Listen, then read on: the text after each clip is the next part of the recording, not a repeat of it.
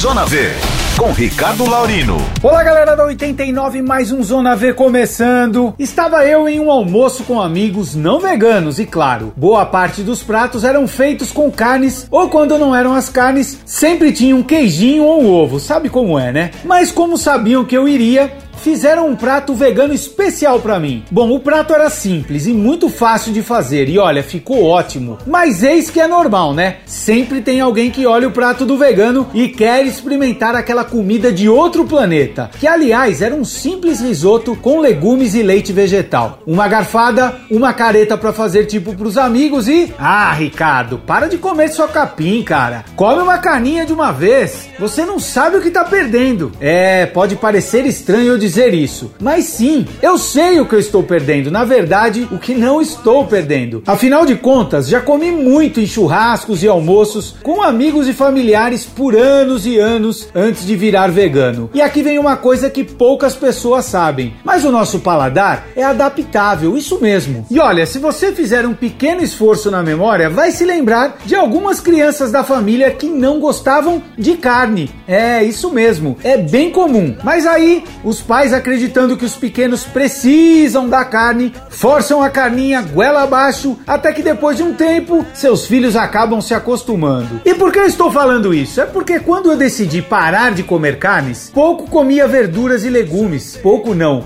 muito pouco. Era uma folha de alface que ainda acabava sobrando no fim da refeição. Pensar em comer beterraba, brócolis, palmito, Deus o livre. Nunca que eu ia me acostumar. Lê do engano. Agora estranho a ideia de que algum dia cheguei a não gostar desses alimentos. Mas voltando ao ah, Ricardo, você não sabe o que está perdendo, eu gostaria de mudar o sentido da afirmação e dizer para o meu amigo que ele é que não sabe o que está perdendo. Ao tirarmos as carnes e os derivados de nosso prato, damos a chance de redescobrirmos nosso paladar. Nos abrimos para uma nova gama de sabores, texturas e cheiros de alimentos que normalmente deixamos bem longe do nosso prato. É, e não é só isso. Nessa nossa decisão de tirar carnes e derivados do cardápio, descobrimos um outro sabor que inunda nosso prato e extrapola para fora dele, que é o de termos uma nova relação com o que comemos, uma nova postura diante de nosso consumo e do impacto que ele pode trazer para o planeta. Afinal de contas,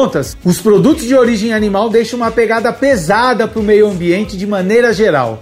Além disso, entender que os nutrientes que conseguimos nos vegetais acabam dando uma leveza maior para nossa digestão, fazendo com que a gente se sinta mais disposto e alerta, é uma das saborosas recompensas que recebemos por essa escolha. E tem também a nossa nova forma, que eu diria ser deliciosa, de como lidamos com eles. Claro, os animais. Não dá para esquecer que na outra ponta existem seres que compartilham com nós seres humanos dos sentimentos de alegria, tristeza, dor, fome, frio e que têm a capacidade de sofrer assim como todos nós. Ah, são muitos os sabores juntos que fazem de nosso prato vegetariano mais do que um simples almoço ou jantar. Na verdade, se meus amigos e ouvintes me permitem, eu vou dizer: "Ah, vocês não sabem o que estão perdendo". Olha, se você gosta do tema e quer saber mais sobre o assunto, eu estou no Instagram Ricardo Laurino e no canal Zona V lá no YouTube. Uma baita semana para você, aliás, para todos nós e até segunda que vem.